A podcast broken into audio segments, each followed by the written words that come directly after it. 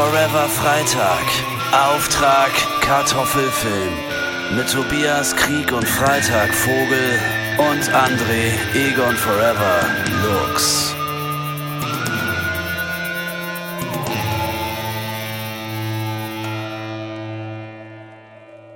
Ja, hallo, herzlich willkommen zu ähm, meiner neuen Stimme, die ich mal ausprobieren wollte. Warum? ja, ich weiß auch nicht, keine Ahnung. Ich dachte, ich muss irgendwie was Besonderes bieten, denn immerhin ist unsere letzte reguläre Folge ausgefallen und wir, wir stolpern direkt ins Spin-off rein. Ja, so ist es halt. Das Real Life kommt einem immer in die Quere und äh, wir wollten euch aber trotzdem wenigstens etwas abliefern, wie die jungen Leute heutzutage sagen. Ähm, und äh, ihr habt es schon in der Beschreibung gelesen, weswegen, deswegen muss ich jetzt gar kein großes Geheimnis darum machen. Ähm, trotzdem vielleicht mal vorweg, wie geht es dir? Ähm, wer bist du? Äh, und, und wer bist du? Und, und wo sind wir denn hier überhaupt? Ja, Stimmt, genau. Mein Gott. Ich, ich, ich, ich äh, also, äh, ja, man, man, man merkt Das ist richtig, sehr dass gut, dass das letzte Feedback, das ich zur letzten Folge bekommen habe, äh, vor allem ähm, unsere Grundstruktur kritisiert. Und jetzt starten wir gleich so in die Folge rein. Das ist doch echt bezeichnend. Eine, eine, unsere Grundstruktur in dem Sinne, dass äh, wir uns nicht strikt genug an eine Grundstruktur halten. Ge richtig, genau. Also es, ähm, es wird hier ein Stream of Consciousness wird hier ähm, als Kritikpunkt angeführt von unserem Hörer Clemens. Clemens, Ähm, ja. wir, wir, finden dich, wir finden dich dafür rundum gut. Strukturiert. Der ist auf jeden Fall das ist ein stru- strukturierter Typ, genau. Der ist ein strukturierter Typ. Also Struktur werdet ihr bei uns nicht bekommen, äh, wenn nur dann in, in, in Grundzügen. Das hier ist Auftrag Kartoffelfilm, das Spin-off von eurem Lieblingspodcast Forever Freitag.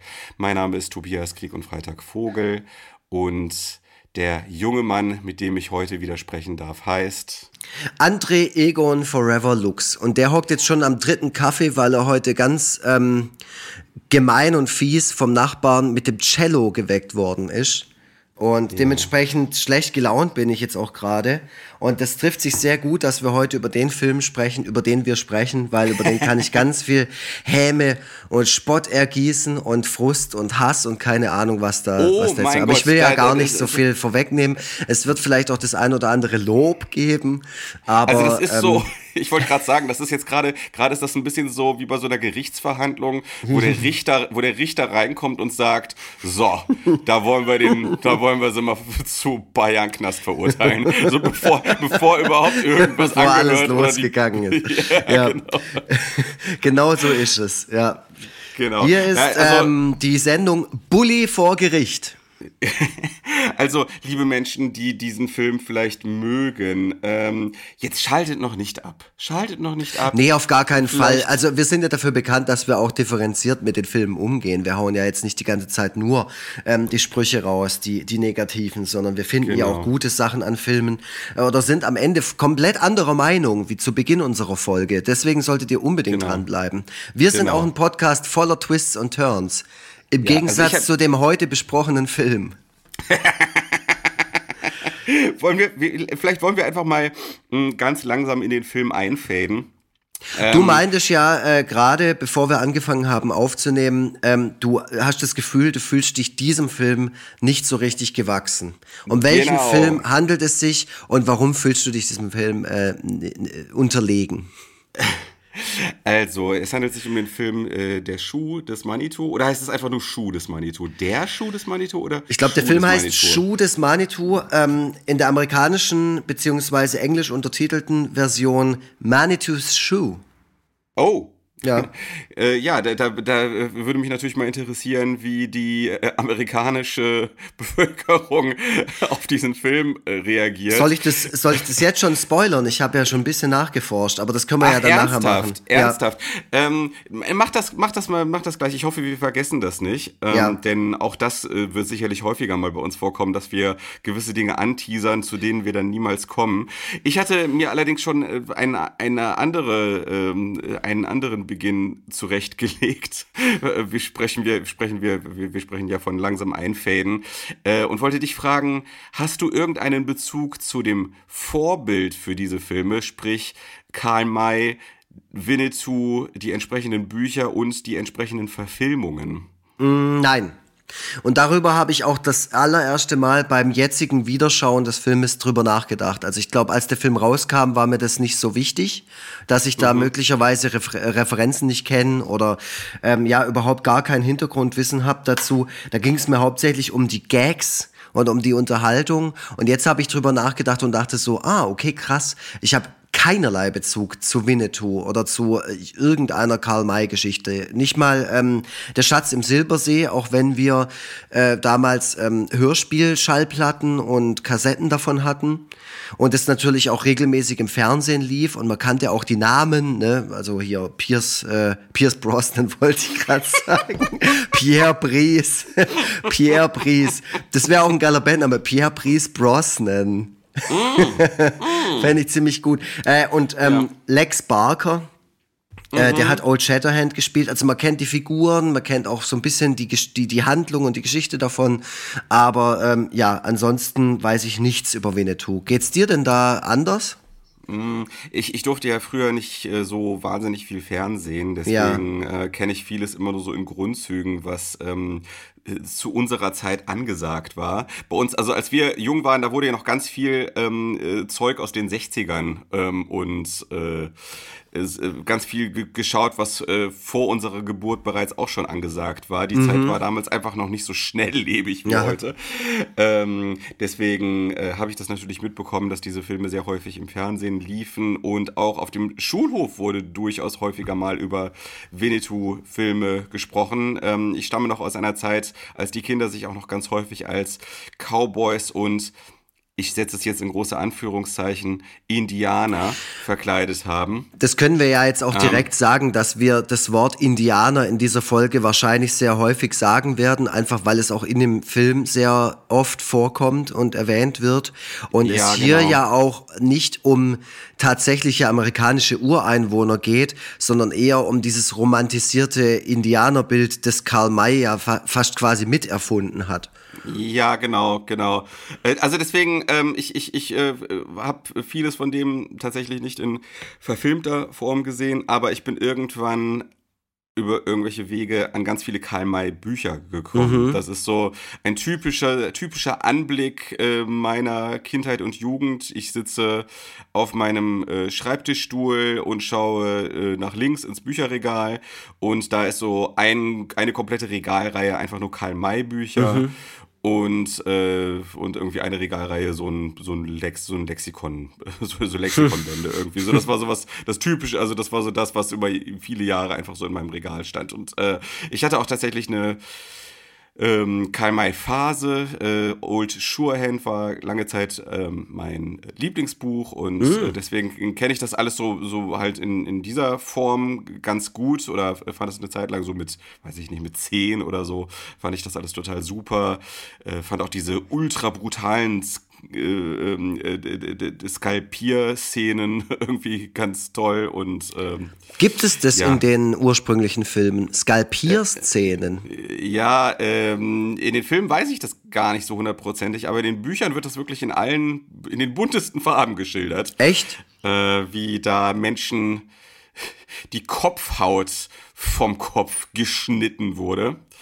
Ähm, eigentlich eigentlich ganz schön pervers, wenn mhm. man so drüber nachdenkt, aber das war für mich damals so eine ganz normale Bestrafung für Bösewicht, mhm. dass, man das, dass, man, dass man das so gemacht hat. Also das habe ich, glaube ich, auch durchaus, habe ich, glaube ich, auch durchaus nachgespielt, ne? dass man mhm. einmal so mit einem, mit einem Plastikmesser einmal so um den Kopf rumgeschnibbelt mhm. okay. hat, um den Menschen dann ihre Haarpracht vom Kopf zu rupfen. Äh, mhm. was das konkret zu bedeuten hatte, das war mir sicherlich nicht so wirklich bewusst zu dem Zeitpunkt. Also, da sprechen daher, wir dann mal in der Skalpierungsfolge drüber in der. Ja, genau.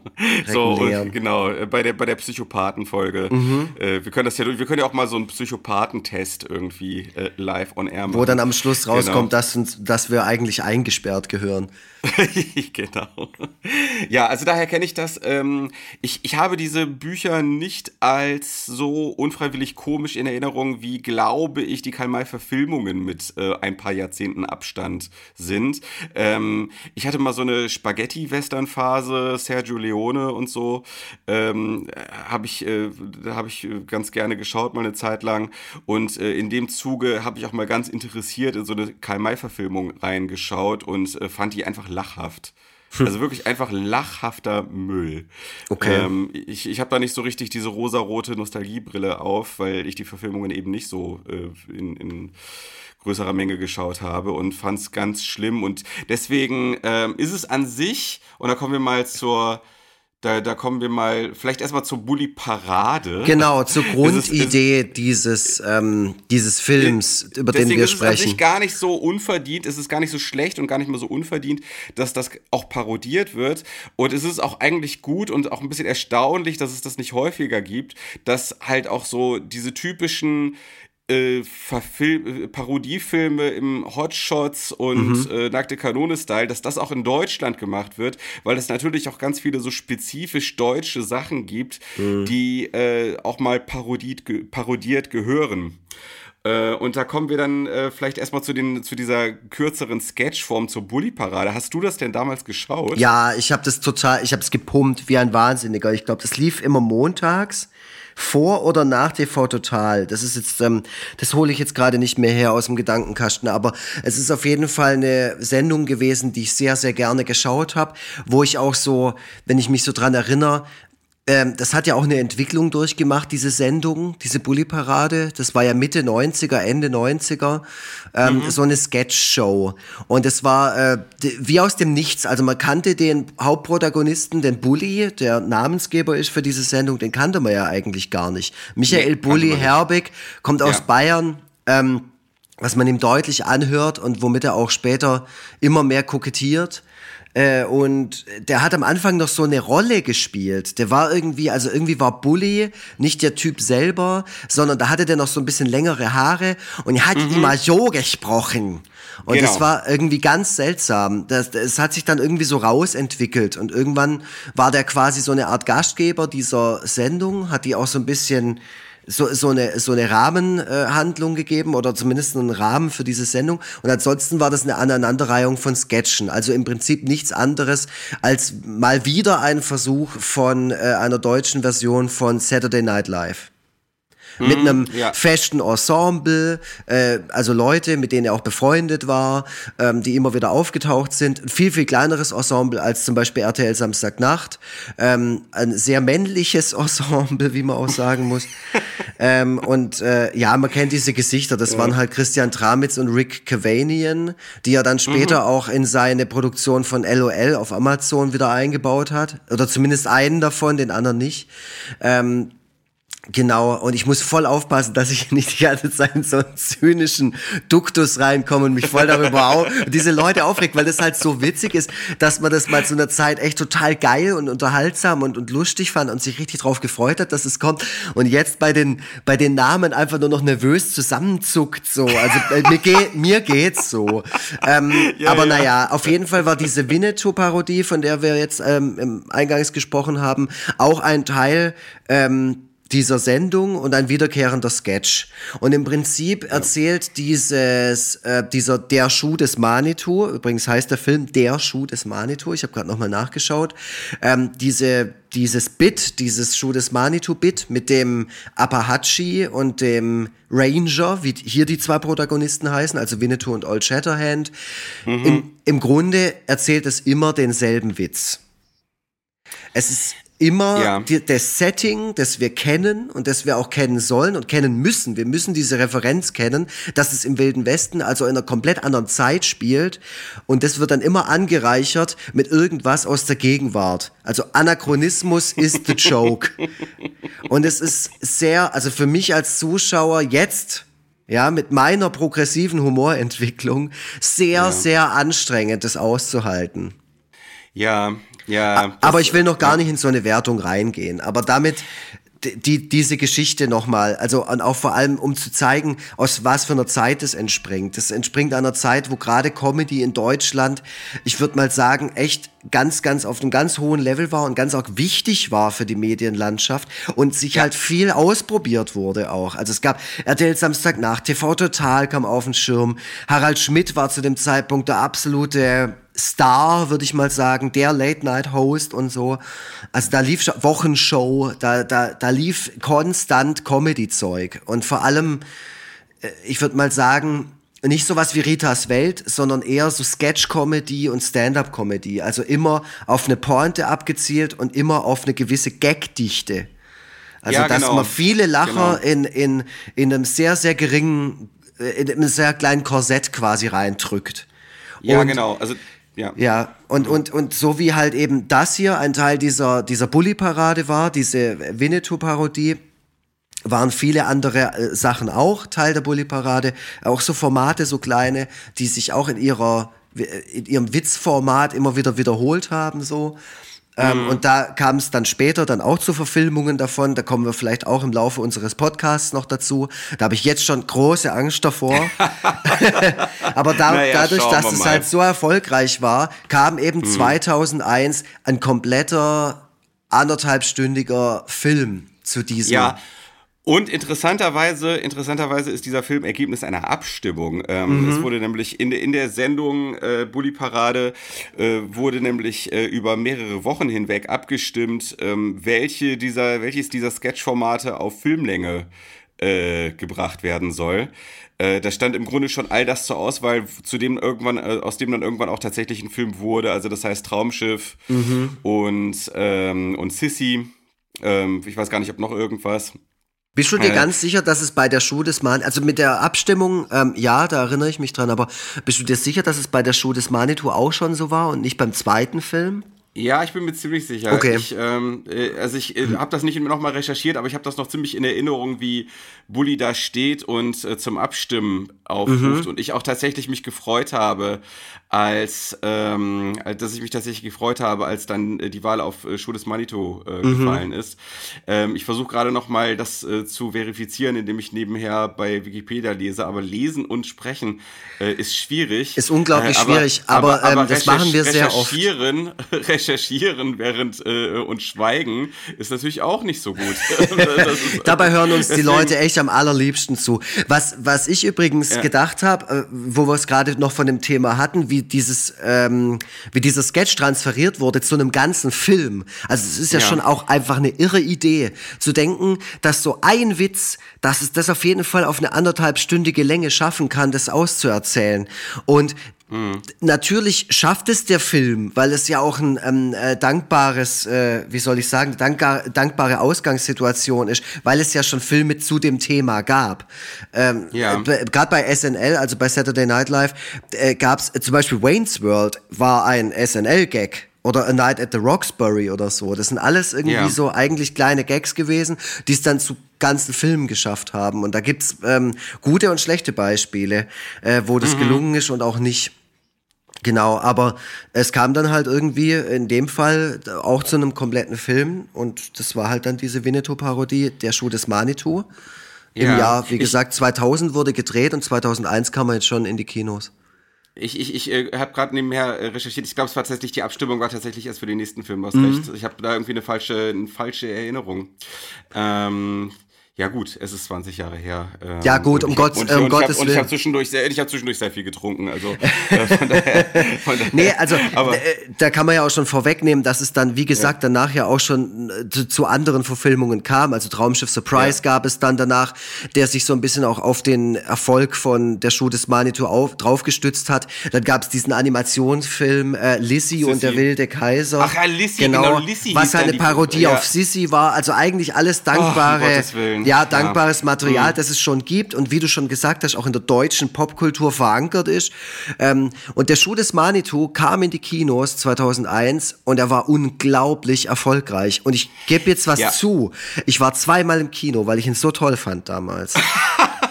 Ich fand ihn unglaublich gut. Ich fand ihn super witzig und ich habe jetzt auch beim äh, Wiederschauen gemerkt, an wie viele Details ich mich auch noch erinnern kann. Sogar Ja. an Filmfehler und so. Also ich habe den seither, muss ich den dann auch zu dem Zeitpunkt, wo der rauskam, nicht nur die zweimal im Kino gesehen haben, sondern halt auch auf DVD. Das war dann natürlich auch eine der ersten DVDs, die so in Deutschlands Regalen stand, weil da war ja gerade die DVD erst so, so richtig populär.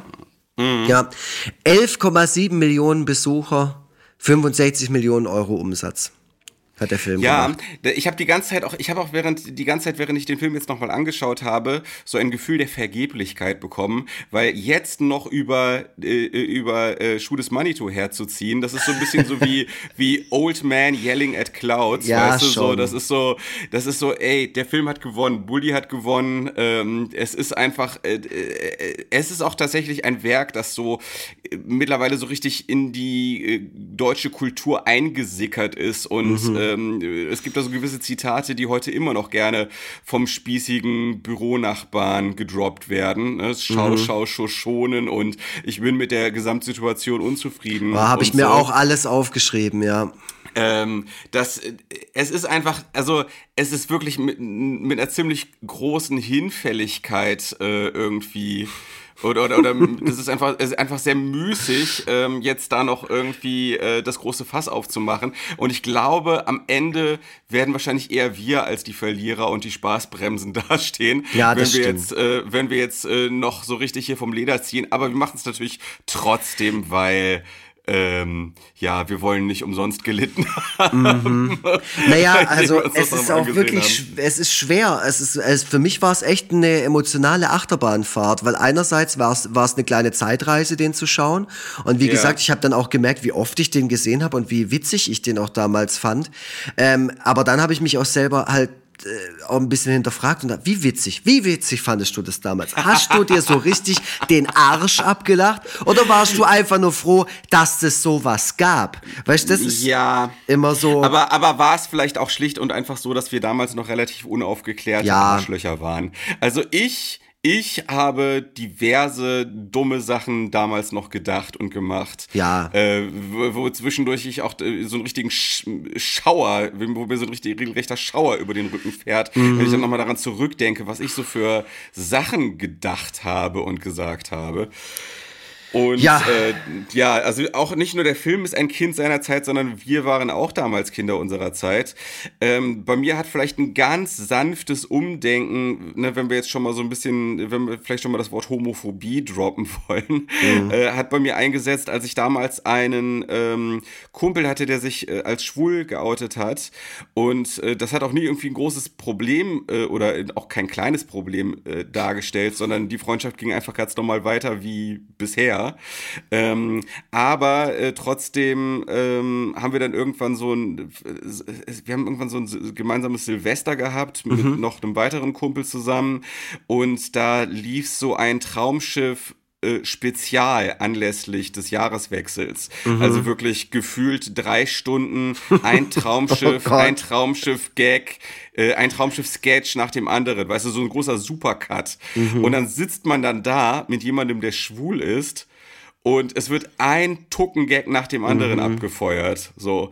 Und dann wirklich nach dem zehnten Sketch, bei dem mein Kumpel nicht gelacht hat, und einfach nur so sparsam geguckt hat, ist so ganz langsam die Erkenntnis in mir eingesickert, in mich eingesickert, dass das vielleicht doch nicht ganz so geil ist, was, da, was da passiert. Auf, auf jeden Ja. Fall. Also da hast du schon was vorweggenommen. Also äh, Ja. beziehst dich ja auf einen kompletten Charakter in dem Film, der, wie ich jetzt im Ja. Nachhinein auch wieder gemerkt habe, gar nicht so unwichtig ist für die Story. Ich komme mal kurz zur Story. Also, der Schuh des Manitou von Michael Bulli Herbig aus dem Jahr 2001 erzählt die Geschichte vom Apachenhäuptling Abahachi und seinem Kumpel Ranger, beziehungsweise die sind Blutsbrüder, was man schon am Anfang des Filmes sieht. Der erste Gag ist, dass er ihm ähm, mit dem Messer äh, in den Daumen reinschneidet und der andere ihm eine scheppert. Super, super witzig einfach.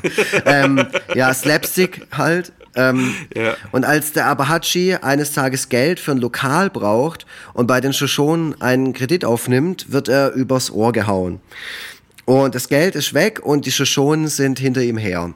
Zum Glück erinnert er sich an einen Schatz. Ich habe das alles extra aufgeschrieben. Doch die Karte, die dorthin führt, wurde vor langer Zeit in vier Teile geteilt. Eine abenteuerliche Schatzsuche beginnt. So steht es auch im Wikipedia-Artikel. Eine abenteuerliche Schatzsuche beginnt. Ja. Und das stimmt. Es ist tatsächlich ähm, von der Grundidee, es ist halt einfacher, äh, einfaches, lockeres Abenteuerkino.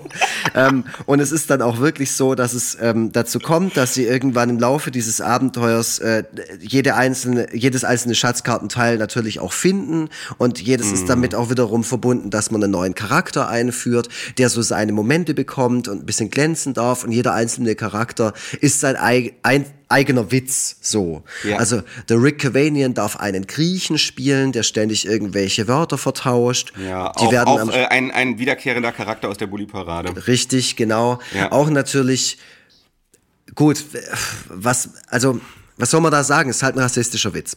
Dann, ähm, oder auch ein, rassistisch geschriebener Charakter, weil Rick Cavanian ist ja auch kein Grieche. Das muss man auch sagen. Ähm, ja, dann, ähm, ja, also was, was mich wieder auch erstaunt oder, wo ich gar nicht mehr dran gedacht habe, ist, dass eigentlich den kompletten Film lang bayerisch gesprochen wird. Also das ist natürlich auch sowas. Das soll auf jeden Fall witzig sein, dass der äh, Indianer und der amerikanische Western-Typ, Cowboy, Trapper, keine Ahnung, was er ist, ähm, dass die, Ranger ist er ja, heißt ja so, ähm, dass die quasi miteinander halt immer, ja moin, ja, ja, ja, dass die labern halt bayerisch miteinander. Das ist halt auch sowas, da bin ich dann auch nach zehn Minuten da gesessen und dachte mir, um Gottes Willen. Also wie empfindet denn jemand aus Kiel diesen Film? Warum kann sowas bundesweit so erfolgreich gewesen sein? Ja, es ist halt nicht so, es ist halt nicht so richtig breites Bayerisch. Ja. Es ist, es ist ein, ein äh, sehr gut verständliches Bayerisch, äh, was gerade noch in Ordnung geht. Äh, oder vielleicht gerade, oder, oder, oder sagen wir mal so, äh, wahrscheinlich ist das auch eher etwas, was die Menschen wirklich noch als Bonus und ganz besonders witzig empfunden haben. Ja klar, So, auch wenn ja. die halt natürlich so Sachen sagen wie Zipfelklatscher oder so. Das ist ja, so blöd. Ja.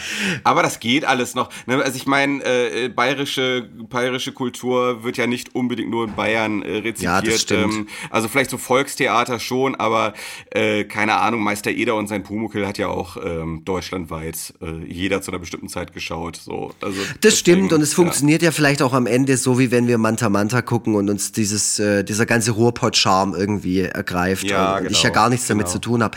Das, das kann natürlich gut sein, aber ich dachte halt so ähm, äh, beim Schauen so, das ist so unfassbar uncool und unlustig, aber gut. Wie gesagt, ich muss Mhm. ja immer, der, der kleine André von damals, der fand es offenbar total witzig. Ähm, Ja, also ich ja. muss dazu sagen, ähm, ich, ich muss dazu sagen, ich, ich äh, fand die Bulli-Parade eine Zeit lang auch sehr gut. Ähm, hab aber dann, äh, war dann aber tatsächlich äh, von diesem Hype um diesen Film so ein bisschen abgeturnt. Okay. Weil das war, das war auch damals so meine große äh, Anti-Kommerz-Phase, weißt du so. Und äh, mir war das einfach, äh, also mich hat der Film nicht interessiert, weil alle den geil finden. Und deswegen habe ich den erst mit ein paar Jahren äh, Verzögerung geschaut. Und ähm, deswegen. Würdest du sagen, der Film hat dich zum Punk gemacht? Endgültig. Ja, ja, ich hieß damals Keule. Ah, ja. Und äh, ich hing immer in Krefeld vom Aldi ab. Ja, ja, genau, so, Mhm. so, so war das. Äh, ich habe den also mit einiger Zeit, äh, mit einigen Jahren Verzögerung geschaut, als sich der, äh, als sich der Trubel so ein bisschen gelegt hatte. Und deswegen ist mir die Erfahrung, diese beschämende Erfahrung, dass ich damals äh, mich da tot gelacht hätte, Mhm. ähm, erspart geblieben. also ich war da schon, weiß ich nicht, als ich mit fünf Jahren Verspätung Schuh des Manitou geguckt habe, war ich da schon doch äh, äh, ein, ein wenig befremdet, sagen wir mal so. ja. Also du hattest nie eine Genau. Phase in deinem Leben, wo du irgendwie dachtest, der Schuh des Manitou sei ein sehr guter Film. Nee, äh, wäre aber so gewesen, wäre wahrscheinlich so gewesen, wenn, ähm, äh, ich sag mal, äh, also ich, ich, ich kann mich davon nicht freisprechen, dass ich diesen Humor ähm, in einer bestimmten Phase meines Lebens super fand. Und ähm, damals, als ich die Buddy-Parade abgefeiert habe, hätte ich wahrscheinlich, wenn hätte ich wahrscheinlich den Schuh des Manitou auch ähm, ja. super gefunden. So, also das war so ein ganz kleines Zeitfenster. Es gab ein kleines Zeitfenster oder vielleicht auch ein etwas größeres Zeitfenster in meinem Leben, als ich äh, diesen Film doch gefeiert hätte. Mhm. Und ich habe mit Sicherheit auch, ich habe mit Sicherheit auch andere Filme gefeiert, äh, bei denen ich jetzt im Nachhinein äh, wahrscheinlich auch denken würde, um Gottes Willen, was war das mhm. eigentlich? So. Das ist also ja auch immer schön, so eine Selbsterkenntnis ja. zu bekommen und dann einfach auch ja. zu denken, so, oh Gott sei Dank habe ich mich verändert. Ähm, ja. Und also ich möchte noch ein bisschen was natürlich über den Hintergrund des Filmes erzählen, beziehungsweise zur Handlung. Ähm, der Film hangelt sich ja quasi von Gag-Szene zu Gag-Szene und erzählt so ein ja. bisschen die, die Handlung. Und da muss ich auch sagen, das macht er nach wie vor sehr, sehr gut. Ähm, ich war, wie gesagt, erstaunt davon, an wie viele Szenen ich mich auch noch erinnern konnte und an wie viele Gags und Pointen und Ausgänge und so. Äh, ich finde auch filmisch ist der sehr, sehr gut gemacht. Der ist in Spanien gedreht. Die haben sich äh, einige ähm, Schauplätze angeschaut und äh, irgendwo in Südspanien hat der Bulli dann gesagt, so, das ist es. Das sieht hier nach Wildem Westen aus und eben nicht ähm, Kroatien oder so, was auch irgendwie auf dem Zettel stand. Ähm, und auch nicht Italien oder sowas. Das hätte natürlich auch Sinn gemacht wegen Italo-Western. Er bedient sich ja auch viel an so Italo-Western-Schemata und auch an der Trashigkeit von Italo-Western und halt eben auch an diesem romantisierten Bild von Cowboys und Indianern, die es ja in, in dieser Form so jetzt nicht unbedingt gab. Das ist ja eher so eine, wie soll ich sagen, so eine popkulturelle Erzählung von solchen Figuren. Also ich glaube ja. nicht, dass die so ausgesehen haben oder so gelebt haben. Das hat sich so verselbstständigt durch Comics, durch Westernfilme ja. und vor allem durch so ein europäisches Bild davon. Also das. Aber, aber ich glaube trotzdem, dass man nicht so ohne weiteres, ähm, dass man nicht so ohne weiteres solche Erzeugnisse deswegen freisprechen darf. So, ähm, da muss man echt mal so, da muss, habe ich auch die ganze Zeit, als ich das geschaut habe, gedacht, ja. so, da muss ich echt, da muss ich echt so ein bisschen auch so zur Spaßbremse werden. Ja, so, klar, ne? hey, auf jeden Fall, auf jeden Fall. Also ich will ja. hier auch gar keine Lanze brechen dafür. Ich erzähle mhm. halt, also ich will nur so ein bisschen das Bild. Ich meine, jeder Arsch kennt den Film, um Gottes Willen. Also ja, jeder Mensch genau. in Deutschland hat diesen Film gesehen. Es gibt Kinder bei mir in der, in der vierten Klasse, die mir erzählen, ah, ich habe den am Wochenende geguckt. Also die, mhm. das ist schon interessant, wenn du dich dann mit denen darüber unterhältst, über einen 21 Jahre alten Film. So, ja, ja, ja. Das gut. ist ja schon äh, äh, spannend und äh, wie die den empfunden ja. haben und sowas. Aber ich will nur noch mal den Film so ein bisschen stilistisch verorten ähm, und gerade bevor ich es vergesse, noch dazu sagen, auch von der Technik her, wie gesagt, ich finde ihn gut gefilmt da, da möchte ich auch gar nicht weiter drauf eingehen. Der Film hat nur so einen unglaublichen Gelbstich, damit er halt einfach noch sonniger wirkt und noch wüstiger. Das ist wirklich der Hammer. Also das sind, es gibt lauter so kleine Momente ähm, beim, beim Schauen äh, ging es mir so, wo mir Dinge aufgefallen sind, wo ich gedacht habe, boah, puh, das also das ist echt nicht gut. Also das gefällt mir einfach nicht. Ähm, und teilweise mhm. wurde der auch schon äh, natürlich auch in, in äh, Studios gedreht, ähm, in München. Aber die meiste, ja. das meiste Zeug halt in der Natur. Ähm, der Film beginnt mit einer Texttafel, die die Vorgeschichte erzählt von Apahachi und äh, dem Ranger, äh, ja. was sehr, ähm, wie soll ich sagen, lames Storywriting ist. Absolut, da will ich auch kurz einhaken. Es gibt auch, äh, es gibt äh, Schuh des Manitou XXL, mhm. das haben wir uns äh, nicht angetan. Nein. Aber, äh, Wobei der nur sechs Minuten länger geht, habe ich geguckt. Ach, ist das, sind das echt nur sechs Minuten? Mhm. Ach ja. krass, ich, ich, äh, also nach dem, was ich dazu gelesen habe, habe ich gedacht, ach du meine Güte, der muss ja zwei Stunden lang sein. Mhm. Äh, da wird anscheinend nämlich das, was da rausgeschnitten oder nur durch diese Texttafel wiedergegeben ja. wird, wohl so anscheinend ge gezeigt. So, ja. ja. Ja, aber genau. der, also das ist auch der Wahnsinn. Der kam dann 2002 nochmal ins Kino und hat da dann auch noch mal so einen mega Umsatz gemacht. Natürlich nicht wie bei der Erstausstrahlung, aber der hat noch mal, der hat's noch mal richtig schön abgegrast, so mhm. den, den Erfolg von diesem Film. Also da hat sich der Bully auf jeden Fall, ja, schon was reingeholt, sag ich mal. Ja, der hat bestimmt ausgesorgt. Mhm.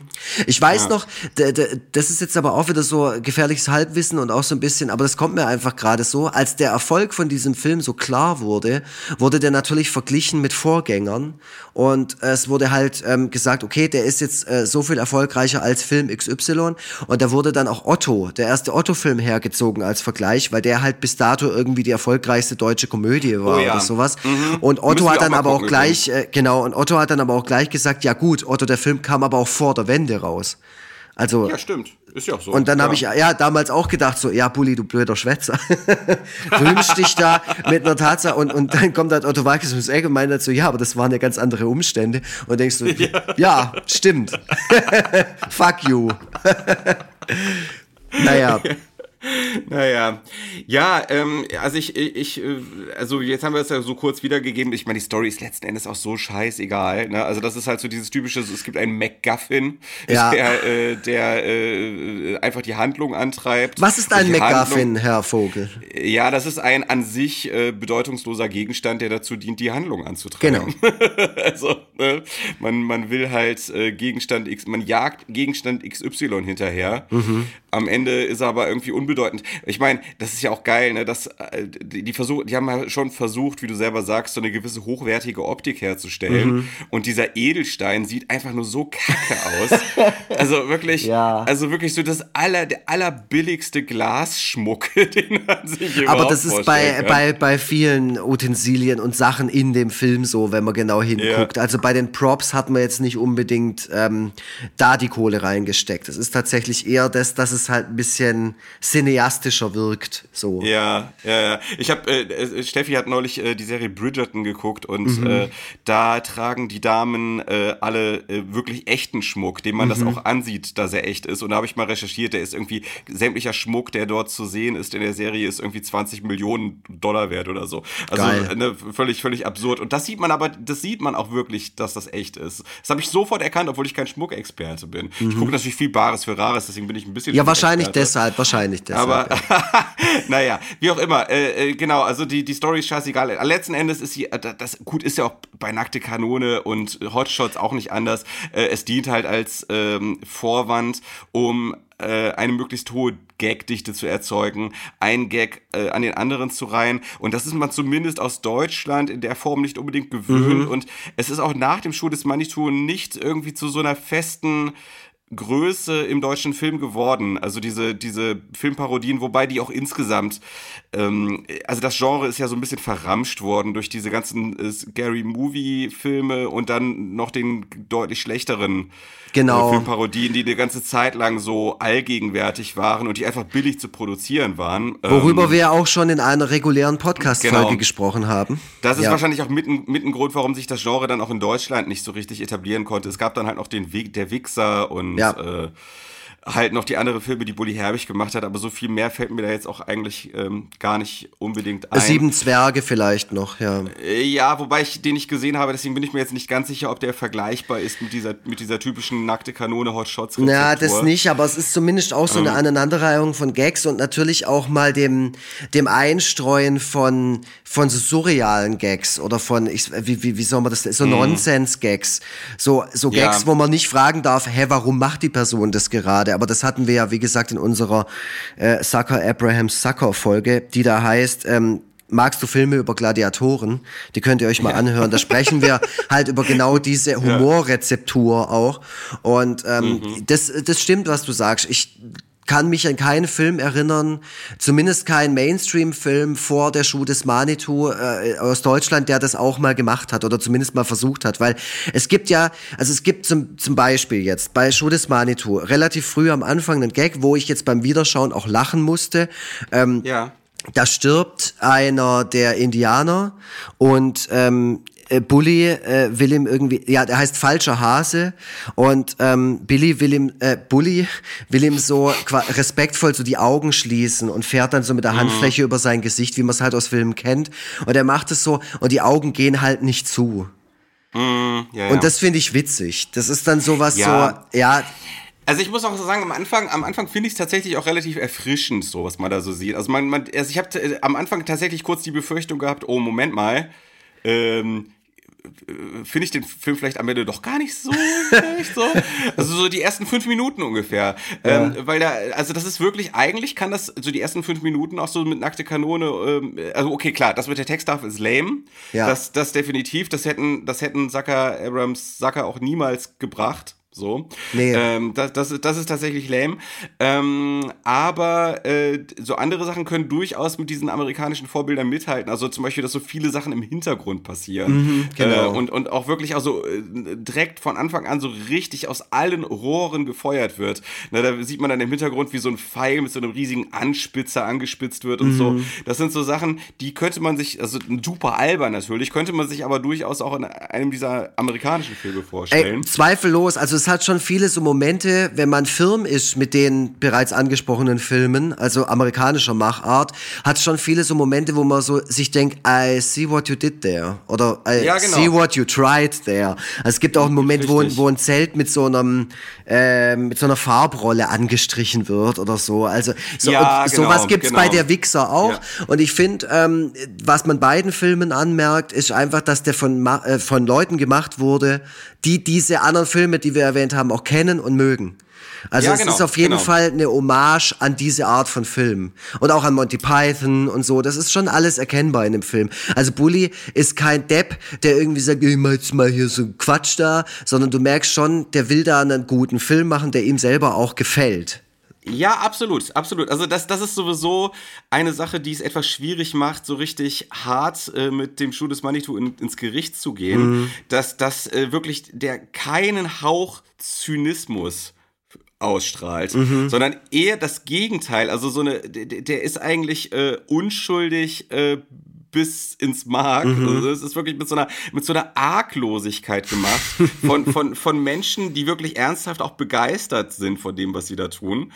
Und und und da setzt vielleicht schon eher so das Problem an, dass es zu unschuldig ist und, und äh, zu arglos. Und ähm, das Ausgangsmaterial hätte vielleicht einen, einen etwas, ähm, oder, oder die Vorbilder hätten vielleicht einen etwas analytischeren Blick vertragen von, von, von, von jemandem, der halt, ich meine, Bully ist jetzt kein Idiot, aber er ist auch nun wirklich kein Intellektueller, so. Und äh, die, diese Film, dieser Film hätte vielleicht einen, einen etwas etwas ähm, analytischeren Blick oder verkopfteren äh, Blick äh, vertragen können. So. vielleicht, vielleicht, vielleicht jemandem, vielleicht jemand, vielleicht jemand zweiten ähm, neben Bully, der irgendwie so als Korrektiv vielleicht mal so zwischendurch ein bisschen eingegriffen hätte. Auch da wieder große Hinfälligkeit des Ganzen, was ich hier sage. Der Erfolg hat Bully ja am Ende recht gegeben. Ja, wir können unser Ja. Maul halten. Es ist so geil absurd, wenn ich mir so drüber Gedanken mache, wie wir gerade versuchen, der Schuh des Manitou in irgendeiner Weise anspruchsvoll zu besprechen. Das ist, äh, Ja. es ist wirklich, man, wie du schon von Anfang an gesagt hast, man beißt sich so ein bisschen die Zähne da. Es ist wirklich entweder wie den eigentlich geckigen 80-jährigen Opa auf der Familienfeier anzuschreien, weil, weil Ja. seine Gags einfach altbacken und doof sind. Ja, ja, Und er genau. irgendwie keine, keine Humorentwicklung gemacht hat. So ist es auch ein bisschen. So wie Bulli zu schütteln und zu sagen, was hast du damals gemacht vor 21 Jahren? Bist du eigentlich Ja. dumm? Ja. Wo, womit, womit bist du da? Bist du eigentlich dumm, dass du mit diesem Scheiß vor 21 Jahren schwer reich Äh, schwer geworden reich bist? geworden bist, du Idiot. nee, eigentlich sind wir ja die Deppen, das stimmt halt echt. Ja, aber ich, ich, ich betrachte das, ehrlich gesagt, betrachte ich das so ein bisschen als intellektuelle ähm, Sch- Sportauf, Ah, Sportaufgabe. das ist eine Herausforderung, Das auf ist so, jeden Fall. Das ist so, das ist so ein bisschen wie ein Sudoku lösen. Also, äh, jetzt, das, also das, das Problem mit dem Schuh des Money zu benennen, ist so ein bisschen wie ein Sudoku zu lösen. Mhm. Ähm, Ich möchte noch Also- auf eine äh, Person eingehen jetzt, auch weil wir jetzt Ja. noch gar nicht so richtig über die einzelnen äh, Figuren gesprochen haben, die natürlich wichtig sind für die, für die ähm, Handlung von der Schuh des Manitou. Also wir haben jetzt über Bulli gesprochen und über Christian Dramitz, die unterhalten sich ständig auf Bayerisch, ähm, begegnen vielen Indianern von Anfang an. Die Indianer sprechen so ein Fantasie-Indianisch miteinander wenn man das so meint, also so, so nennen mag, indianisch. Ähm, Das ist halt so, es soll so ein bisschen so klingen, wie man sich das vorstellt, wie die sprechen. Ähm, das ist natürlich offensive bis ins Mark. Boah, sag mal, ich, ich muss das kurz mal kurz benennen. Im Hintergrund, äh, das, das, äh, die Sirene ist ja, das ist ja eine Frechheit. Ja, das tut mir Ja, unendlich egal. leid, aber ich wohne halt in Bad Cannstatt und das ist halt mittlerweile einer der kriminellsten Orte der Welt. Äh, Okay, Deutschlands zumindest, Deutschlands. Ich habe es letztens gegoogelt. Also es ist kein Witz. Okay, Ähm, Super geil. es ist wie Detroit hier. Es zerfällt auch alles. Bald läuft der Robocop vorbei. Ähm, äh, eine ganz tolle Figur, muss ich sagen, und dem ich wirklich ähm, äh, die Hand reichen möchte und sagen möchte, du hast am Ende für mich dann doch noch ein bisschen gerettet, ist Sky Dumont. Das ist Oh ja, ja, oh das ja. ist der, ähm, das ist der Gegenspieler der beiden, der Antagonist. Er soll Ja. gegenspielerischer, äh, also er, er soll sehr gegenspielerisch sein. Er strahlt es aus. Er ist so gekleidet. Er ist ein Man in Black mit Sonnenbrille. Ähm, er betritt das Szenario des Films mit dem Song Straight Hell von der Band Rage. Ähm, Finde ich äh, super getimed auch. Ist eine sehr schöne Szene. Also er steigt aus so einem Saloon raus und dann schnippst du genau im richtigen Moment so die Zigarette weg und dann geht so dieser Metal-Song los. Also er wird natürlich auch genauso eingeführt in die Geschichte, wie man ihn, also wie man auch empfinden soll beim Anblick von ihm. Und er macht genau das Richtige. Er macht das, was ähm, äh, solche Figuren in solchen Filmen auch ma machen müssen. Er spielt unglaublich straight. Er versucht nicht selber witzig zu sein. Und das ist sehr, sehr wichtig für so eine Rolle. Ja, Sky Dumont ist eigentlich also wirklich, also das ist schon fast Perlen vor die Säue. Ja. Der ist wirklich ein, ein hochklassiger Schauspieler, wirklich. Also Mhm. ich kenne ihn gar nicht in so vielen anderen Filmen, ne? aber er macht das wirklich so. Äh, vielleicht ist gar nicht mal unbedingt die Figur so gut, sondern einfach Sky Dumont Mhm. als Schauspieler. Äh, er ist, finde ich, der Einzige in dem Film, der wirklich richtig gut spielt. Ja. Oh, jetzt, was war das denn jetzt? Hier ist so eine Glocke gerade. Eine. Kirchenglocke, ja. Hier, hier lebt's halt. Nicht so wie bei dir in Hamburg, wo es die ganze Zeit extra, regnet. Wir haben extra, weil wir gesagt haben, beim Schuh des Manitou passiert so viel im Hintergrund, passiert jetzt bei dir extra Passieren hier super lustige Sachen im Hintergrund. Gleich hat man so eine Ziege und äh, irgendjemanden, der stolpert und So ein was weiß ich. Mofa, das vorbeifährt. Also, Sky Dumont habe ich mir doch tatsächlich auch aufgeschrieben. Hier steht einfach nur der Satz in meinem Dokument, Sky Dumont spielt super. Ähm, ich will bei der Gelegenheit auf die äh, letzte Bares für Rares XXL-Folge verweisen. Ist das super, wo weil- du jetzt deine Referenzen herholst. Aber weil Sky Dumont nämlich dort äh, als der prominente Gast Oh. auftaucht. Und ähm, äh, sag mal. jetzt lass dich doch davon nicht so irritieren. Das ist Ja, nachher nicht auf der. Aufnahme drauf. Vielleicht.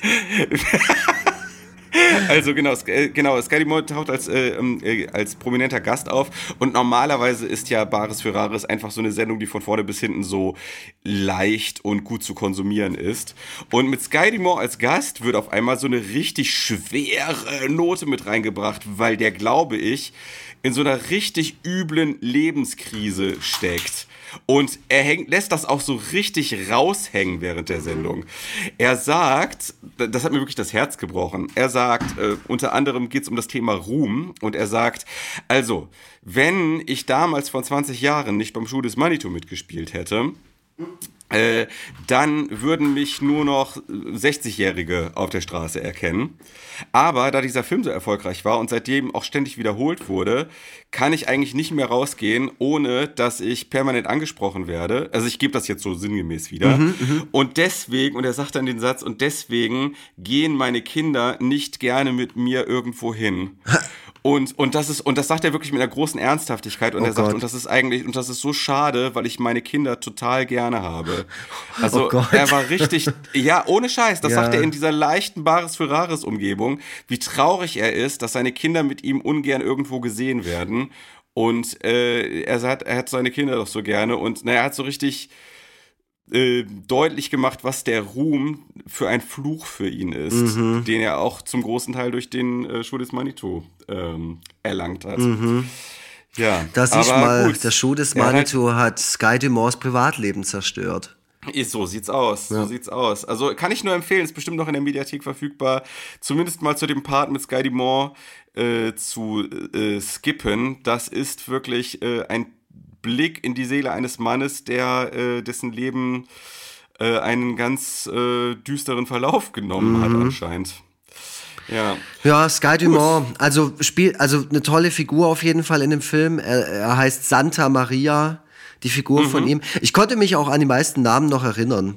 Und das sind natürlich alles Namen, die irgendwelche Wortspiele sind und äh, wo, wo man auch merkt, da haben sie sich natürlich viele Gedanken drüber gemacht.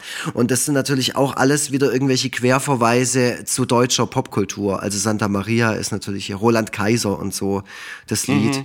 Ja, und ähm, ja, ansonsten ist der Film natürlich äh, gespickt mit Running Gags. Das ist dann auch so dieses kein Pardon-Prinzip, so Sachen, die man halt einfach von dort übernommen hat, die sich so ein bisschen reingearbeitet haben, wie du ähm, anfangs schon gesagt hast, in unserem Sprachgebrauch, äh, äh, für, für Leute, die den Film schon gesehen haben, und das haben ja die meisten, ähm, sowas wie, da, dass sie den Klappstuhl ausgraben, ähm, mhm. nicht das Kriegsbeil, ja, ja. genau, das, ähm. Om, der Ombre, der Hilmi Sölzer, ist ja so der Handlanger vom Santa Maria, der muss immer so die Hand hinhalten, ja. dass Santa Maria da so reinaschen kann, ähm, mhm. und dass der Häuptling listiger Lurch immer falsch ausgesprochen wird, da sagen sie dann lustiger Molch oder sonst irgendwas. Ja. Ja, das ja. Ist, ja. ja ich habe auch also, noch ein paar Zitate aufgeschrieben. Also gerade sowas wie, ich bin mit der Gesamtsituation unzufrieden. Das ist doch kein Reizstil, das ist Tierquälerei. Ähm, aber auch halt natürlich ganz schwierige Sachen wie, hast du früher mit Puppen gespielt? Ähm, oder sie haben wunderschöne Glocken und dann sagt sie, das sind die Glocken meiner Großmutter und die Kamera äh, schwenkt zu Marie Bäumer und dann stehen da halt so Glocken, so Kuhglocken. Ja, ja, ja. Also der, genau. Also ich, ich, ich, ich, ich habe zwei Arten. Also vielleicht wollen wir jetzt mal auch uns ein bisschen, äh, uns ein bisschen weniger zügeln, was unsere Meinung zu dem, zu diesem Werk anbelangt. Ähm, wir haben es ja jetzt äh, schon immer mal wieder durchscheinen lassen, wollten aber auch fair sein. Ähm, also ich, ich, man hat es vielleicht schon gemerkt. Jetzt wird es keine große Überraschung mehr sein. Ich finde Schuh des Manitou nicht sonderlich gut. Äh, das, da, da gibt es zwei Aspekte oder zwei Hauptpunkte, weswegen das so ist. Ein künstlerischer und ein, ähm, ich sag mal, wo es eher, eher darum geht, dass, dass gewisse Gags mittlerweile doch arg problematisch sind. Mhm. So. Viele Gags. Mhm das, das, das Künstlerische, äh, das Künstlerische ist, ähm, sorry, wenn ich jetzt gerade hier so ein bisschen Tempo reinbringe, aber ich sehe gerade, dass wir schon bei 50 Minuten Aufnahme sind. Ich finde, es wird dem Film aber dann auch wenigstens gerecht. Ja. Dann machen wir einfach Quantität statt Qualität. Das ist doch gut. ähm, es ist halt die XXL-Version von. Also, es gibt mit Sicherheit, ich, es gibt mit Sicherheit, sagen wir mal, so 10 Gags pro Minute, sagen wir mal so. Würde ja. ich jetzt mal so schätzen. Äh, auch, auch, also halt eben nicht nur das, was in der Haupthandlung passiert, sondern auch was so im Hintergrund passiert mm. und mhm. so. Und es ist schon so, dass einige der Gags ins Schwarze treffen. Also da muss man sich nicht schämen, dass man hin und wieder auch mal geschmunzelt hat äh, beim, beim Schuh des Manitou. Aber die Trefferquote ist wirklich nicht sehr gut. ähm, also, äh, wenn am Anfang vieles noch sehr charmant und erfrischend war, geht so diesem Gag-Feuerwerk doch im Laufe der Zeit doch arg die Puste aus mhm. und man greift irgendwann doch sehr arg immer zum naheliegendsten Gag und viele der Gags sind auch einfach einfach wahnsinnig kindisch. Mhm. Ähm, also wir wirklich auch kindisch im Wortsinne. Ich glaube auch tatsächlich, dass Kinder, und das hast du ja selber auch schon gesagt, äh, damit noch sehr viel anfangen können und sich über vieles, was da passiert, immer noch den Arsch ablachen. Ja können. klar, also so. wenn, wenn Bully einen Stein in die Eier kriegt, dann ähm, Ja, genau. Ja, das ist halt lustig vielleicht für einen Fünfjährigen oder einen Sechsjährigen. Genau, da muss man sich dann wahrscheinlich eher Sorgen um die Erwachsenen machen, die sich da noch Die das äh, noch geil finden. Wenn die sich ja. das, es ist vieles wirklich so, als ob es auch wirklich mit Kindern im Hinterkopf so geschrieben worden mm. wäre. Wie beispielsweise auch der Klappstuhl. Ähm, ja. Ich finde, das ist so ein richtiger, das mit dem Klappstuhl ist meiner Meinung nach so ein richtiger Kindergag. So, Total. Und, und es ist auch gut, dass es solche Gags gibt, aber dann halt eben für Kinder. Ja. So. Und äh, das, das häuft sich halt und wird immer mehr und immer mehr und irgendwann ist man, finde ich, so ermüdet von, von diesem, von, davon, dass man die ganze Zeit mit, äh, sage ich mal, 90 Prozent äh, eher schwachen Gags und 10% guten Gags einfach permanent beschossen wird, dass man irgendwann auch die vermutlich guten Gags nicht mehr zu schätzen weiß. Irgendwann ist man einfach so durch, mhm. so fertig. Da ist auch, das ist doch das Problem, wenn das Ganze nicht mehr auf Sketchlänge stattfindet, sondern eben auf 90 Minuten, dass man irgendwann einfach nur noch denkt, es soll bitte vorbeigehen. Es soll bitte endlich vorbei sein. Mhm. Ähm, ich halte, ich halte das nicht mehr aus. Das ist so wie von, das ist so wie auf einer Party von jemandem zugelabert zu werden ähm, der einfach keinen Punkt und Komma kennt und ähm, man will einfach nur irgendwie einen Grund finden, warum man sich jetzt irgendwo anders hin verabschieden mhm. kann. Aber wartet auf den richtigen Moment. Nicht, Ja, die, die Person lässt einen und lässt einen nicht gehen. Es ist einfach, ja, wie gesagt, es ist einfach wahnsinnig ermüdend, diese schlechte, diese schlechte äh, Treffer- und äh, Daneben-Schieß-Ratio. Ja, ja, also so geht's mir auch. Ich habe es ja auch schon gesagt, dass es mich halt vor allem stört, dass jede Figur halt eben nur eine Gagform hat und die die mhm. ganze Zeit, wenn die wenn diese Figur quasi die äh, die Szene betritt, weißt du genau, was jetzt gleich passiert. Also es ist ähm, ja, es ist dann immer wieder, es wiederholt sich ständig und also Winnetouch, der Bruder von Apahachi, es ist sein Bruder, oder? Es, äh, also mhm. auch gespielt von Bully, der spielt eine Doppelrolle. Und Winnetouch hat halt dieses, ähm, ähm, so, so dieses überempfindliche, er lebt, er lebt auf einer Beauty Farm, auf der Puderrosa Ranch, also das ist noch so eine Bonanza-Nummer. Ja. Es ist alles total auf die Spitze getrieben. Er trinkt die ganze Zeit Prosecco, er redet mhm. so, also es ist alles wirklich so ein aufgekratztes Gehabe, er feilt sich die Nägel, während er mit dem Sch Also es ist wirklich so, du hockst dann da und ich so, hör jetzt auf, bitte! Also ich hab's jetzt verstanden und ich find's trotzdem nicht gut. Es ist wirklich ja. schlimm. Ähm, ja, ja, aber also ich muss sagen, ich muss sagen, ich habe eigentlich erwartet, dass ich von dieser Figur mehr offended bin. Ähm, ja, irgendwie. du bist es halt deshalb nicht, weil es halt so so übertrieben ist, dass du schon gar keine, du kannst gar nicht mehr offended sein, weil es einfach so. Ja. ja, das ist, spritzt ja schon überall aus jeder Ecke raus. So. Es ist natürlich, also als Hetero ist es immer so ein bisschen schwierig ähm, äh, zu sagen, äh, dass das ist jetzt problematisch oder dass es eben nicht, wenn man selber nicht davon betroffen ist. So. Ähm, also ich muss sagen, Winnetouch also die Figuren sind ja alle super mm. eindimensional, super eindimensional. und und und äh, Winnetouch hat vielleicht sogar gemessen an den anderen, weil man muss ja echt mal überlegen, was hat eigentlich, was hat Abahachi, was hat äh, ja stimmt, was haben was haben Ranger eigentlich und und was haben die beiden eigentlich für Eigenschaften? Mm. Die haben gar keine Eigenschaften. Wirklich null. Ja. Ich, ich, ich wüsste nichts über die zu sagen, außer dass die irgendwie an jemand anderen erinnern sollen. Ja, das stimmt. So, und dass der Ranger halt dem Love Interest hinterherjagen darf in dem Film. Ja, aber das aber war's. Auch so, also wirklich, das ist einfach, er ist einfach nur eine reine Fassade, mhm. einfach ein reiner, reiner Lieferant für Gags. So. Mhm. Und, und äh, da hat Winnetouch ja vielleicht sogar noch eine Facette mehr als die anderen. Ne? Also hier von wegen Perlentauchen und was weiß ich. Ja, ähm, stimmt. Er ist auf jeden Fall, er ist auf jeden Fall die äh, tatsächlich sympathischste und souveränste Figur in, in, diesem in diesem äh, in diesem Ensemble und das will was heißen, mhm. denn natürlich ist der natürlich ist der auch das absolute Token-Abziehbild. So, mhm. auch so, auch eigentlich im Grunde wie alle Charaktere so ein richtiger Lazy-Charakter einfach. Ähm, ja. Mhm. Was, was, ja. Ey, ja, ja, nee, ich gebe dir damit völlig recht. Das stimmt halt. Wenn ja. man sich so drüber äh, Gedanken macht und über die einzelnen Figuren nachdenkt, ja, die meisten sind nur da, um die Story voranzutreiben und der, der kriegt ja sogar noch eine Art Background-Story erzählt und so. Ja, genau. Genau. Und, und hat ja. seinen eigenen Ort, an dem er lebt und macht da und führt da irgendwas aus und rettet die zwei ja auch. Und also er hat ja tatsächlich auch noch eine wichtige Aufgabe in dem Film. Das ist ganz schlimm, dass ich das gerade selber auch merke. Weil, ja. wie du sagst, ne, das spricht halt, es spricht nicht für den Film, dass ausgerechnet der, äh, ja, der so überzeichnet ist und der so, ähm, so viel Stereotypen natürlich auch, äh, wie soll ich sagen, ausreizt äh, mhm. ja, dass ausgerechnet der äh, eigentlich äh, ja eine wichtige Rolle spielt.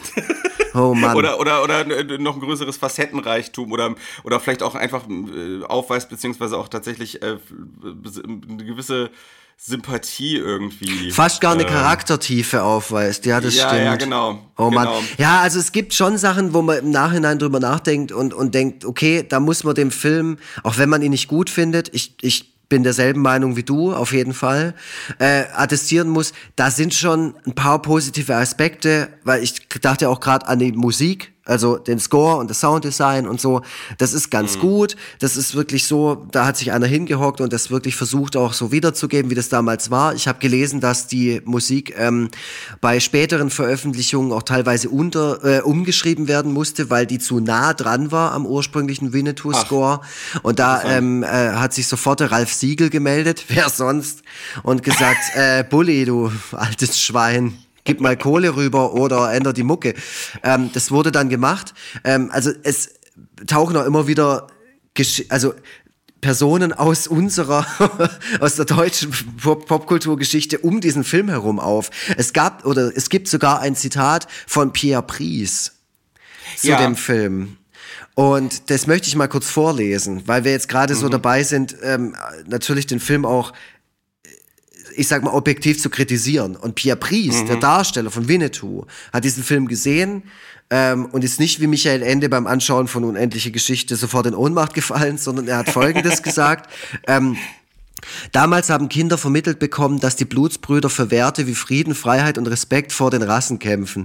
Dieser Traum wird vom Bully-Film restlos zerstört, empörte sich Pries damals. Die Indianer sind plötzlich dumme Menschen, über die man sich lustig macht. Alle Witze sind unter der Gürtellinie. Das hat Karl May einfach nicht verdient. Das hat Karl May nicht verdient. Also, also, Mhm. Gell? wenn, also wenn, dann haben das ja die sogenannten Indianer nicht verdient. Das habe ich auch Karl- gedacht beim Lesen. Also ich will das Zitat einfach nur mal so stehen lassen, aber das hat Pierre Pries dazu gesagt. Ja. Also, also ich, gut, aber also es stimmt, also wo wir gerade von Offended sprachen, ne? ähm, was tatsächlich stimmt oder was ich auch gedacht habe, ähm, ich habe vorher mich mehr so auf diesen Aspekt Homophobie konzentriert und beziehungsweise gedacht, dass das mein größtes Problem an dem Film sein wird. Es ist ein großes Problem des Films, aber nicht das einzige. Aber, aber das eigentliche Problem ist, ist aber auch tatsächlich die Darstellung der sogenannten Indianer. Ähm, d- d- das ist natürlich wieder auch etwas, was man natürlich in der Rückschau leichter kritisieren kann, als wenn man in dieser Zeit von damals selber drin steckte. So. Aber äh, das ist natürlich auf einem auf einer Stufe mit Blackfacing, so was da gemacht wird. Ja, klar. Äh, und deswegen, da, da, da sprach ich auch so ein bisschen von diesem analytischen Blick, weil ähm, dieses Blackfacing oder ich weiß nicht, ob das dann Redfacing heißt, eventuell, weil analog heißt es ja, äh, bei, bei äh, asiatischen Menschen heißt es ja Yellowfacing, so, ne? Äh, das, das wurde ja damals bei den Karl-May-Filmen schon so gemacht. Mm, Und deswegen wäre es tatsächlich, aber dafür hätte der Film wahrscheinlich 20 Jahre später gemacht werden müssen, wäre es tatsächlich mal äh, wirklich dankbar gewesen, genau das zu parodieren. Genau das, genau das aufzugreifen, was an den eigentlichen Karl-May-Filmen schon das Problem war. Das, da könnte man sicherlich auch, ohne dass man die ganze Zeit sich über die Wokeness des Films dann dass man da die ganze Zeit die Augen rollen muss, gäbe es mit Sicherheit, wenn jemand, der schlau genug ist, um sich daran zu wagen, die Möglichkeit, genau das aufs Korn zu nehmen. Diese, diese verkitschte Sicht auf die Indianer in Anführungszeichen und auf den wilden Westen, äh, die aus und und dieses äh, natürlich auch nicht selber erlebte. Ne? Das ist ja das ist ja mittlerweile schon allgemein gut, dass Karl May das alles nicht kannte, was er da in den in seinen Büchern äh, geschildert hat. So, das, das wäre, das wäre durchaus, also es ist, es, ich finde, dass die Winnetou-Filme und Bücher eigentlich sehr dankbare Vorlagen für Parodien sind. So. Aber letzten Endes wird das in den, in den Bully-Filmen, weil halt Bully, naja, der ist, der er ist, wird das alles eben äh, letzten Endes nur reproduziert. Und dann, und dann kommt es dann zu Sätzen wie, das Anschleichen steckt dem Indianer in den Genen. Wo, äh, wo es einen einfach nur schaudert. Von, Das von einer ja- Erzählstimme, die eigentlich straight die Story erzählt. Also die, die Erzählstimme Ja. erzählt keine Witze. So, die ist eine ernsthaft Ja. oder eine, eine, ich sag mal, eine Figur in Anführungszeichen, die man ernst nehmen soll, weil die halt diesen ernsten Rahmen bietet, der die Plattform für die Gags bietet. Ja, genau. also man sieht, man sieht, also es ist natürlich so, man, äh, es wird natürlich dann, was man dann sieht, äh, ent, entkräftet das, was man Ja. da gerade gehört hat, schon wieder, weil halt Abahachi eben das mit dem Anschleichen nicht in den Genen steckt, so. Nee, Winnetouch. Aber man kann, äh, ach so, Winnetouch, ja meine ich ja, Entschuldigung, ja, Ja. genau, Winnetouch, das steckt eben halt eben nicht in den Genen, aber man kann solche, solche Sätze Ja. kann man nicht in dieser, mit dieser Arglosigkeit und dieser Unschuld einfach mal so in den Raum Ja. stellen. Das ist, das ist furchtbar. Ja. Es ist wirklich, es ist wirklich ganz schlimm. Und äh, das gibt's halt, das ist jetzt eigentlich nur so eines der, eines der schlimmeren Beispiele.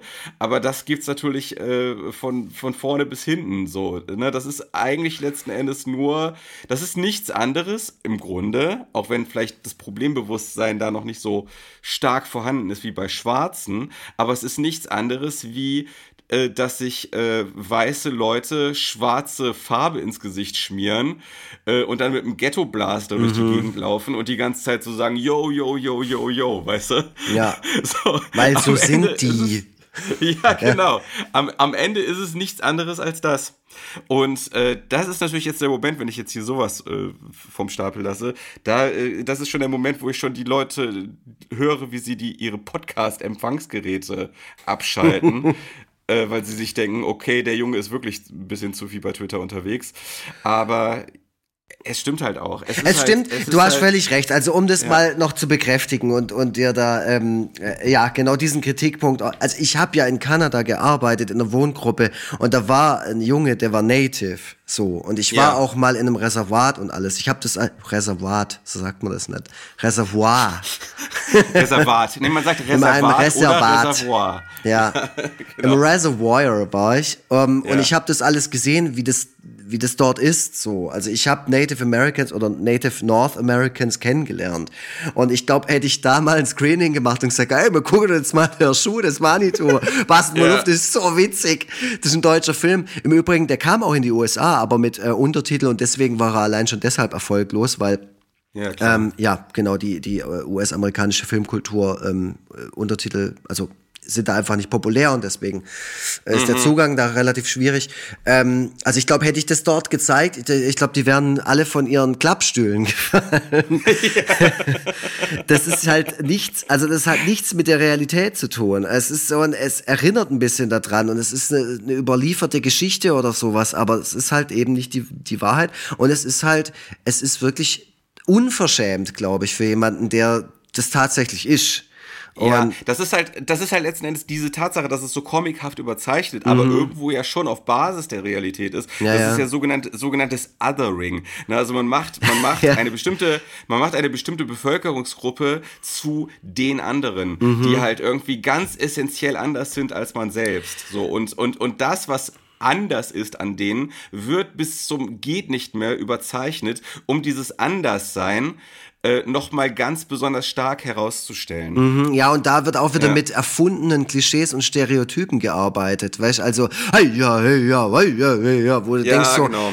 ähm, mhm. zeig mir mal, also ich glaube nicht das, weißt du, so, also so, wo du wirklich nur da und denkst, nee, das ist, ich glaube, ich glaube nicht, dass das so war oder dass es so gemacht wird? Oder also wo man sich selber auch hinterfragt, wie viel sind Dinge, die sich so eingebrannt haben über die über die letzten Jahre ähm, äh, medial und was entspricht tatsächlich der Wahrheit und der Realität?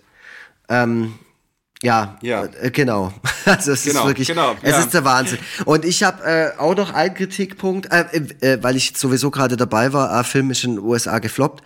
Ähm, in Russland kam er ins Kino äh, da haben sie es auch wirklich versucht, so den ganz groß zu machen. Und da kam er auch in relativ viele Kinos. Da ist er allerdings auch gefloppt, weil die auf den Humor, also weil da der Humor nicht äh, angenommen wurde. Also ich habe zumindest ein paar Kritiken gelesen und ein paar Berichte, wo es hieß, ähm, das ist einfach nur Quatsch, das ist einfach nur albern, das wollen wir uns nicht anschauen.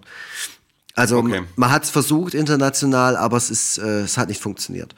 Und ja. ähm, genau, was ich auch, was mir auch aufgefallen ist, äh, Humor. Und zwar es gibt zwei Tier wird getötet Witze. Da habe ich dann mittlerweile auch gemerkt, so, ich glaube, das habe ich schon lange nicht mehr in Filmen gesehen. Ich gucke aber auch mittlerweile echt wenig Komödien.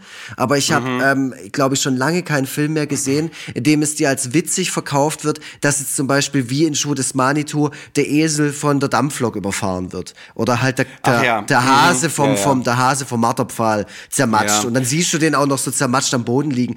Und ich dachte dann auch so, okay, ähm, ich bin jetzt nicht ich, also ich empfinde mich selber nicht als total empfindlich und sowas, aber ich habe dann auch gemerkt, so finde ich gar nicht so witzig. Ich finde es, glaube ich, ja. nicht so witzig, sich darüber lustig zu machen, dass ein Tier getötet wird. Also auch es, da habe ich mich ist, verändert. Es ist, es ist vielleicht auch ein bisschen die Beiläufigkeit des Ganzen, die äh, das irgendwie auch so, wenn man es denn schon machen will, irgendwie diese Gags zu, zu verschenken Gags mhm, macht. Mhm. ähm, hier, ich, ich weiß natürlich, also ich, ich muss natürlich direkt äh, an, an einen Fisch namens Wanda denken. Mhm. Und die Szene mit den Hunden, mhm. die äh, alle nach und nach dezimiert werden, so.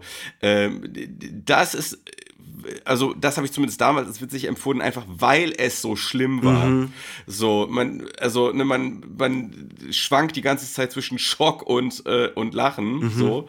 Und das ist natürlich da, äh, ja, bei, bei, in dieser ganzen komischen äh, Tapsigkeit vom Schuh des Manitou ist das natürlich alles überhaupt nicht so. Es ist natürlich nicht dieses böse Monty Python-mäßige, sondern ja, äh, halt eben das geht halt auch in dieser großen Arglosigkeit und Unschuld irgendwie unter. Wahrscheinlich passt auch dieser schwarze Humor gerade in dieses Arglose nicht so ja, ja, ja. hundertprozentig rein. Ha, wobei halt, also beim Hasen, okay, aber weißt bei dem, bei dem Esel fand ich es auch noch so, der wird ja so aufgebaut zu so einer, ähm, ja. so, so einer liebgewonnenen Figur. Also der, mhm. der Grieche hat den Esel ja. immer bei sich und dann erzählt er auch von dem und sowas. Das ist sein Freund und so. Und dann ist der Gag, dass die Dampflok diesen, diesen Esel über, der Esel war ja kein Arsch oder der war auch ja. nicht doof oder sonst irgendwie was. Der hatte, also weißt du, wie ich meine? Also es gibt eigentlich keinen Grund, den in dieser Szene überfahren zu lassen. Ja. Und auch keinen Grund, dann darüber mh. zu lachen. Also natürlich gibt es Filmszenen, in denen Tieren irgendwas passiert und das vielleicht so absurd auf die Spitze getrieben wird,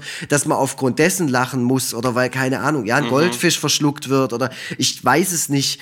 Ähm, es kommt immer auf die Erzählstruktur an. Aber in dem Fall gab es überhaupt keine Not, dieses Tier in dieser Szene von dem, von dem Zug überfahren zu lassen. Das ist so. Absolut. Da hocke ich dann wirklich da und denke mir so, ey, Rick Cavanian, bitte erzähl, erklär mir den Gag.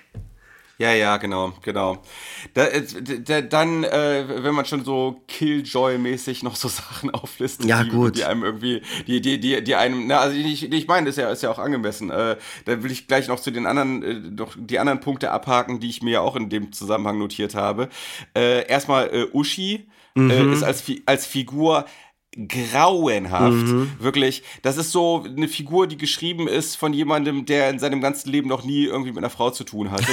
Irgendwie so. ja, also, es, von einem also, Incel. Das, das, das Abz ja, wirklich Incel-mäßig. Das ist wirklich dieses Abziehbild eines Abziehbild eines Abziehbildes. Mhm. Noch viel schlimmer als bei den anderen Charakteren, die ja auch alle Abziehbilder sind. Mhm. Ähm, auch einfach äh, keine Agency, ne? also nix irgendwie, keinen eigenen Willen, einfach nur so ein Prop, was hin und her geschoben wird mm. in, in, menschlicher Form. Es, es, funktioniert auch nicht mal irgendwie als Tribut. Weißt du, könntest ja irgendwie so verkaufen ja. von wegen, ja, in den Karl-May-Filmen waren die Frauen ja auch so und deswegen haben wir das so übernommen und ja. das versucht so ein bisschen und du denkst nur, mm, mm nee, nee, nee, ich glaube nicht.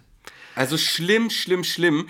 De, da wurde, da gibt's dann auch einen üblen Rape-Joke, wo irgendwie, ich glaube, Santa Maria sagt, äh, dass äh, er die, seine Männer auf Uschi loslässt mhm. und die äh, so, sie so angeifern, äh, ne, wo halt einfach, ja, wo es einfach um eine Vergewaltigung ja. geht. Ne? So, das, das wird dann halt als Gag äh, äh, verwendet.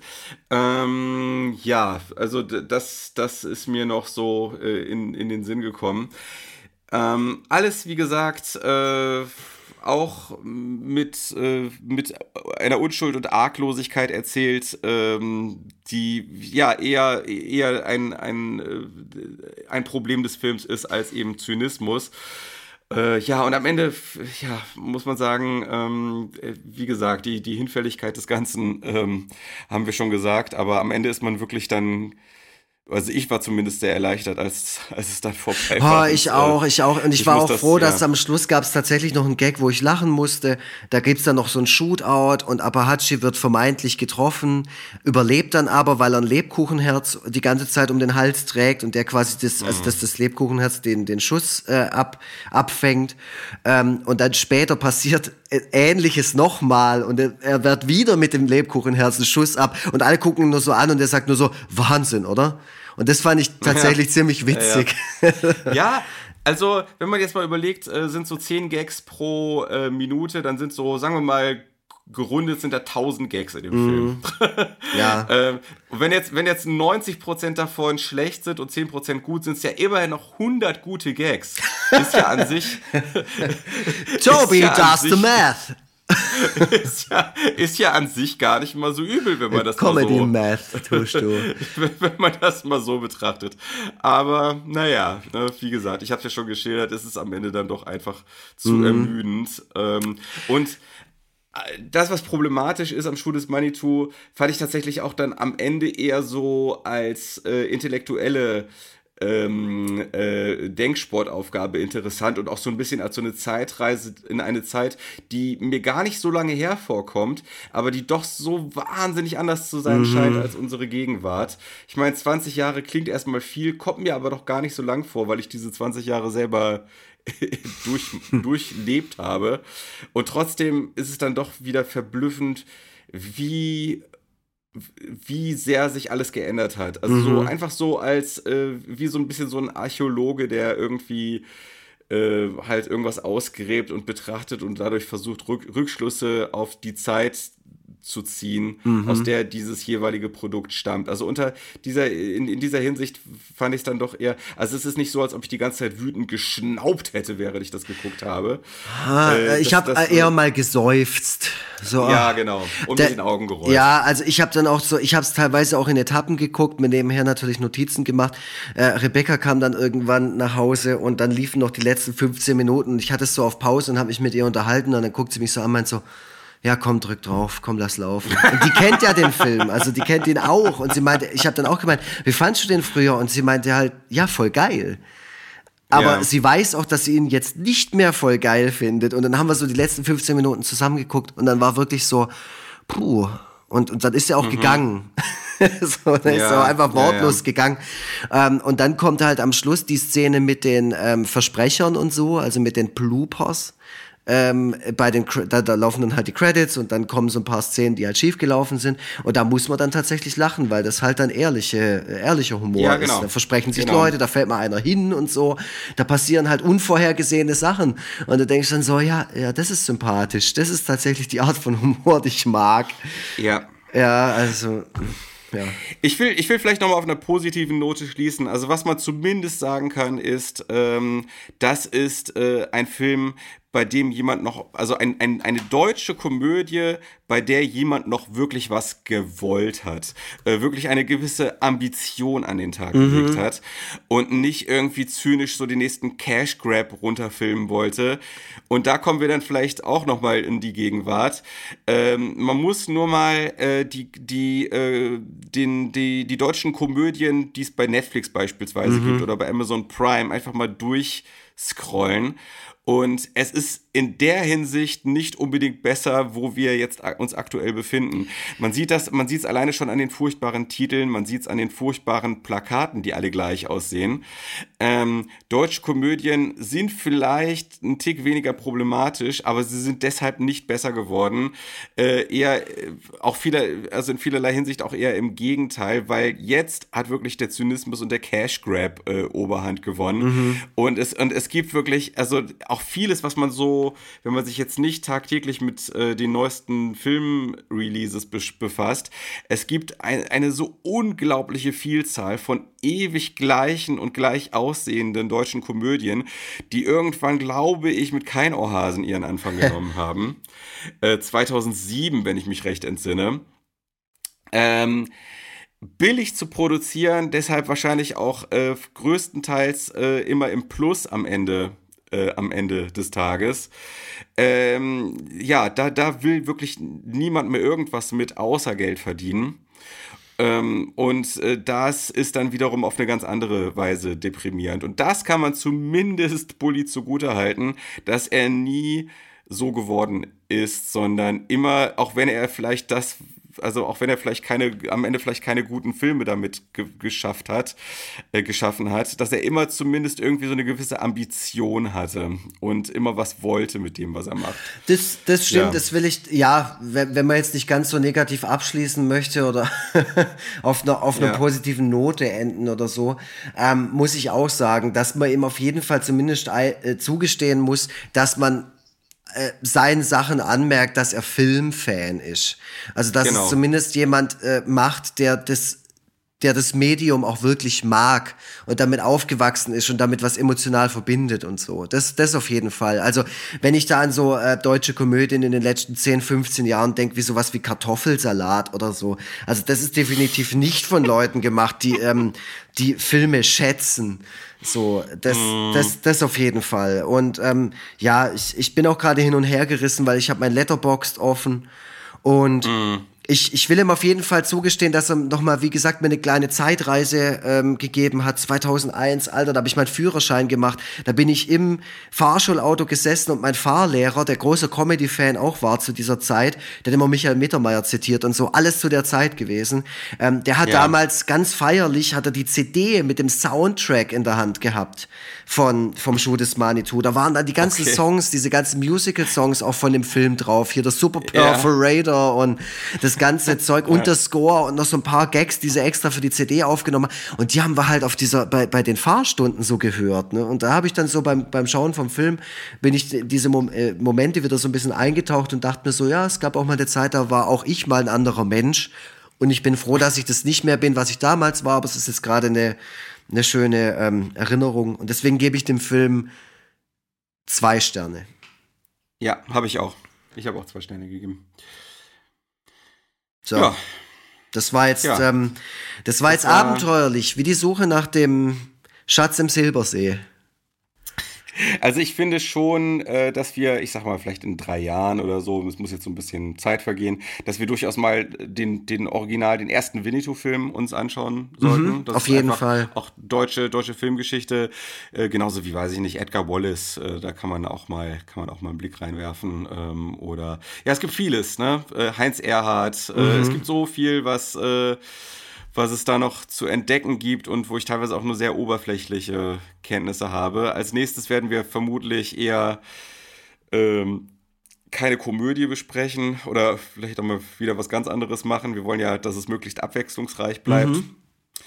Ähm, ja, wir, wir schauen einfach mal. Es wird wahrscheinlich immer schwierig wird. sein an dem Punkt, wo man sich fragt, ist es gut gealtert?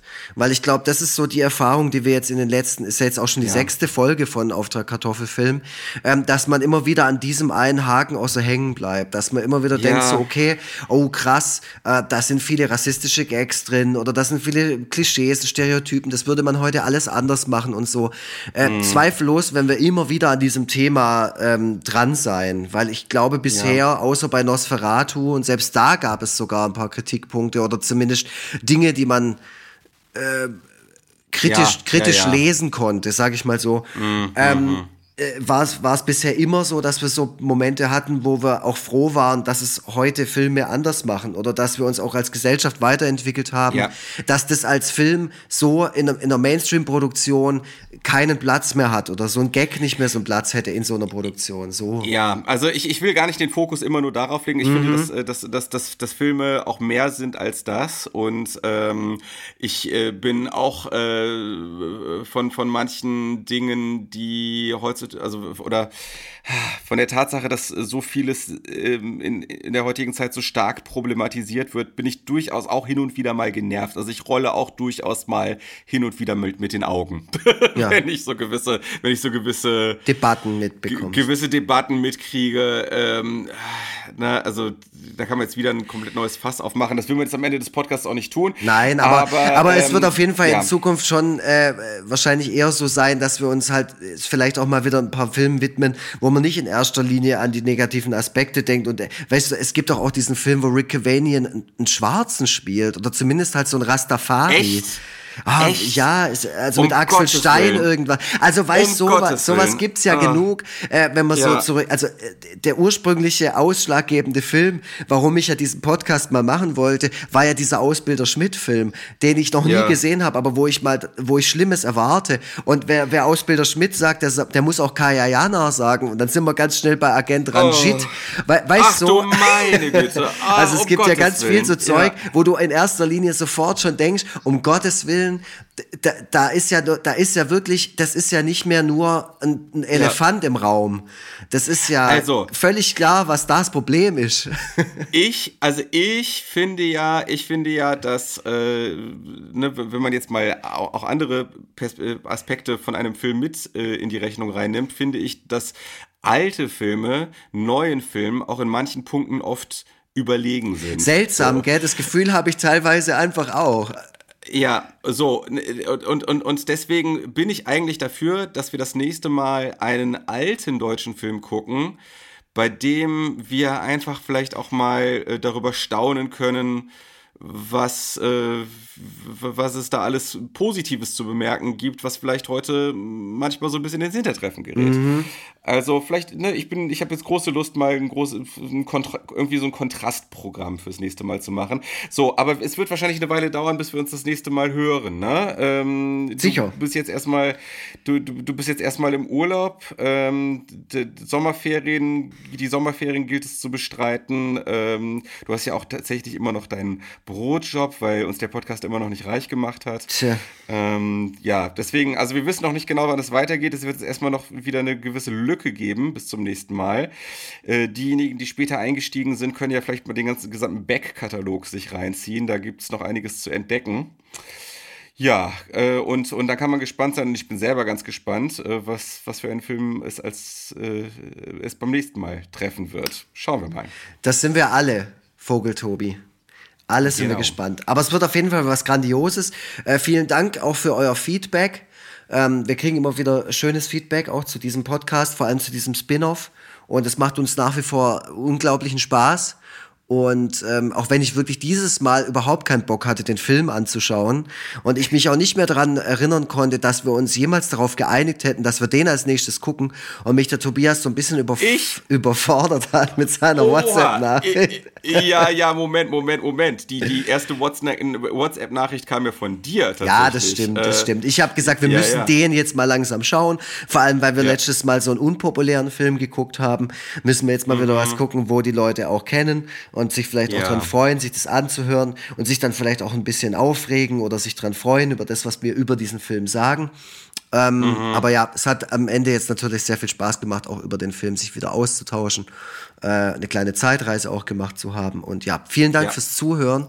Ihr seid, ihr seid äh, ganz toll, alle von euch. Jeder und jede ja. einzelne. Und falls ihr uns äh, unterstützen möchtet und möchtet, dass wir noch mehr so Zeug hier machen, das geht ja auch nur mit eurer Unterstützung, ähm, dann geht ihr mal auf www.foreverfreitag.de und da gibt es nämlich einen Link zu unserer Kofi-Seite, wo, wo ihr uns ähm, Kaffee ausgeben könnt. Virtuell. Ist das richtig, ja. Tobias? Das äh, ist richtig und äh, da würden wir uns sehr freuen. Ja. So, ja. und zwar so, so, wuh. Oder ja, wie, wie, ich, wie ich, freust du dich da immer, wenn da so Geld reinkommt? Äh, yay. Ah, okay. Ja. Ähm, ich, vielleicht investieren wir das Geld dann auch teilweise gar nicht in Kaffee, sondern äh, wir leihen uns vielleicht von dem Geld auch dann vielleicht mal einen Film in der Videothek aus. Ich war ähm, so froh, dass es Schuh des Manitou bei Disney Plus gab und ich mir die scheiß DVD nicht kaufen musste. Ja, das ist doch ein gutes Schlusswort. ähm, dann, äh, dann äh, ja, wir, wir haben Überlänge. Das ist war, also wir haben jetzt über den Schuh des Mann so, so lange gesprochen, wie der Film dauert ungefähr. Ja. Ähm, das ja, war jetzt die XXL-Version von dieser Folge. Inklusive mhm. dem grauen Star, diesem Elvis-Typ aus der XXL-Version von Schuh des Manitou. Um Gottes Willen. Okay, ja, ja, alles klar. Dann, äh, dann sind wir dann, dann sind wir jetzt raus, würde ich sagen. Ne? Ähm, okay. Dann, ja, habt noch einen schönen Sommer, bis wir uns hören. Ich weiß nicht, äh, wann, was, ob dann immer noch Sommer sein wird. Wir, wir, wir werden sehen. Lasst euch überraschen. Ihr habt uns ja hoffentlich abonniert. Okay, dann bis dann. Tschüss. Ja, ich wünsche euch einen schönen Urlaub, sofern ihr einen habt. Ansonsten einen, einen schönen Sommer noch. Tschüssle. Schnitt, Mix und Mastering von iLaid Backsound.